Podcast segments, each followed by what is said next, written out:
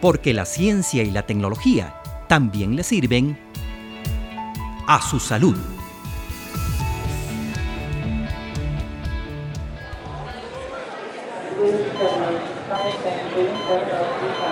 Estos sonidos llegarán a ser tan solo un recuerdo cuando, en lugar de que usted vaya al hospital, el hospital vaya a usted. Se interne en su cuerpo, viaje por el torrente sanguíneo, llegue hasta la parte afectada y la repare. Sí, suena a ciencia ficción, pero la nanomedicina lo está haciendo posible hoy. La nanomedicina es la aplicación de la nanotecnología a las ciencias de la salud y tiene como objetivo prevenir, diagnosticar y tratar enfermedades con mayor eficacia, dirigiendo los tratamientos específicamente al tejido enfermo y sin dañar los tejidos sanos. Pero para hablar de nanomedicina, primero tenemos que comprender qué es la nanotecnología.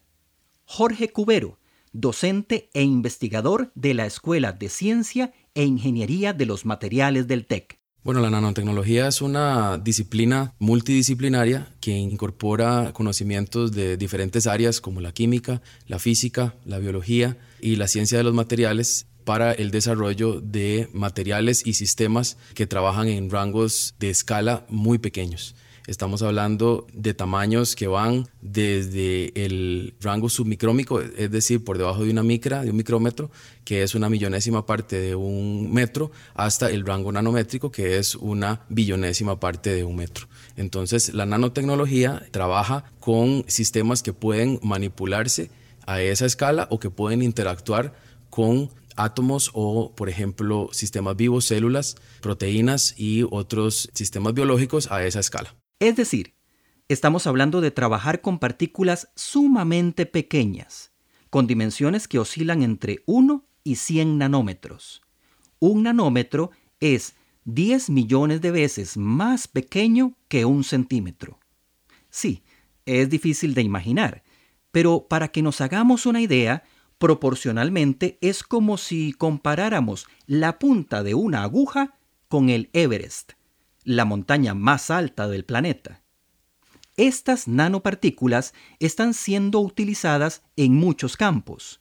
Uno de ellos es la nanomedicina, con la que ya pueden diagnosticarse enfermedades de forma temprana, aplicarse terapias, sustituir partes del cuerpo y regenerar tejidos.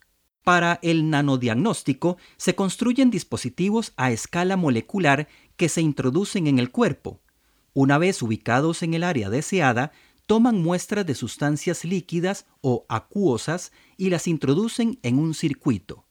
Desde ahí se envían señales eléctricas o químicas que permiten detectar anomalías en los fluidos de un individuo sano. Estos dispositivos son construidos molecularmente de tal manera que tienen afinidad química con células y proteínas de distintos tipos para que el cuerpo no los rechace. Una vez diagnosticado el paciente, se inicia la terapia. La nanoterapia consiste en una liberación controlada de fármacos exclusivamente en las células enfermas. Para esto se utilizan nanoestructuras biocompatibles que transportan las dosis adecuadas del remedio hasta el tejido meta. Para que esto no nos suene tan complicado, imaginemos un servicio de mensajería en motocicleta. Este mensajero toma la autopista de nuestro sistema circulatorio hasta llegar a la dirección exacta.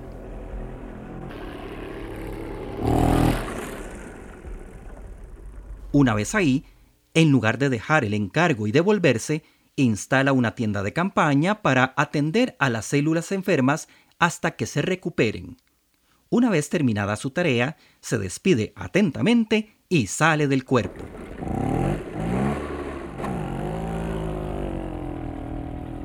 Un tratamiento así es mucho más efectivo y rápido que estar tomando una medicina tres veces al día por un extenso periodo de tiempo. Esto es particularmente importante para pacientes que olvidan tomar sus medicamentos. Además, al actuar solo sobre las células dañadas, evita efectos colaterales o secundarios, típicos de las medicinas suministradas por la vía oral o sanguínea.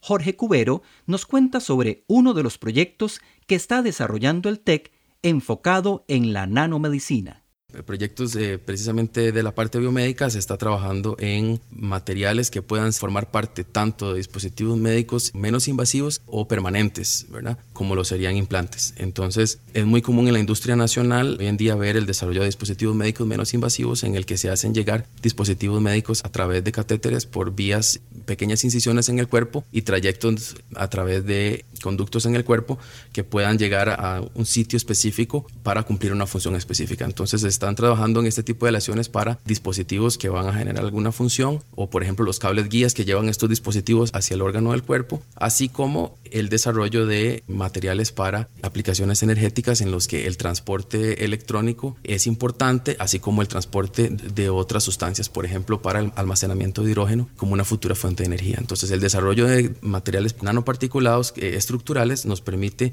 mayor transporte electrónico dentro de esa estructura, precisamente porque al haber cristales más pequeños hay más fronteras entre los cristales y estas fronteras se convierten en, por decirlo así, autopistas de transporte acelerado de sustancias.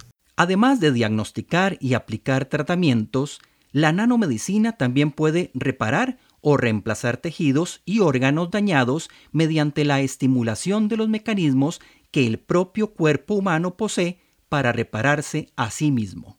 También la nanomedicina la encontramos en la fabricación de implantes a partir de aleaciones. Estas aleaciones han sido modificadas en su estructura a nivel nanométrico, con el fin de mejorar el desempeño de los implantes al interactuar con el cuerpo. Por ejemplo, un hueso no puede sustituirse con cualquier material, porque los más resistentes suelen ser muy pesados, y los que son más livianos tienden a ser muy frágiles.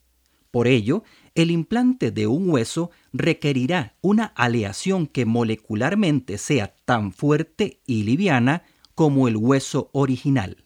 En la Escuela de Ciencia e Ingeniería de los Materiales hay algunos investigadores que están trabajando en el desarrollo de mejores materiales metálicos para precisamente aplicaciones biomédicas o aplicaciones en energía, implementando el diseño avanzado de nuevas aleaciones con mejores propiedades, eh, como comentábamos, materiales más livianos como el aluminio y el titanio, para desarrollar materiales para dispositivos médicos o sistemas energéticos más livianos que permitan mejorar la eficiencia en el caso de la parte energética o las propiedades mecánicas para aplicaciones médicas de estos materiales. En este caso lo que, lo que se está trabajando precisamente es en nanoestructurar el tamaño de partícula de estos materiales. A pesar de que son materiales sólidos, al interior su estructura interna, los cristales de los que están formados, porque son materiales cristalinos, se nanoestructuran para que precisamente el ordenamiento atómico, por irónico que parezca, se desordene y al estar un poquito más desordenado facilita el reforzamiento mecánico y también el transporte de sustancias. Entonces es precisamente por eso que se investiga mucho en aleaciones de titanio, ya que permiten no solo tradicionalmente una biocompatibilidad importante con el cuerpo, sino ser materiales que son muy livianos, materiales metálicos muy livianos y que a la vez pueden generar bastante resistencia mecánica. Grandes avances científicos y tecnológicos no alcanzamos a verlos con nuestros propios ojos, simplemente porque se dan a una escala imposible de apreciar sin la utilización de herramientas muy sofisticadas. La nanomedicina está dando pasos agigantados en el diagnóstico y tratamiento efectivo, rápido y no invasivo de enfermedades que han sido un desafío para la medicina. El Tecnológico de Costa Rica está desarrollando investigaciones en esta línea para mejorar el sistema de atención médica y la calidad de vida de los pacientes.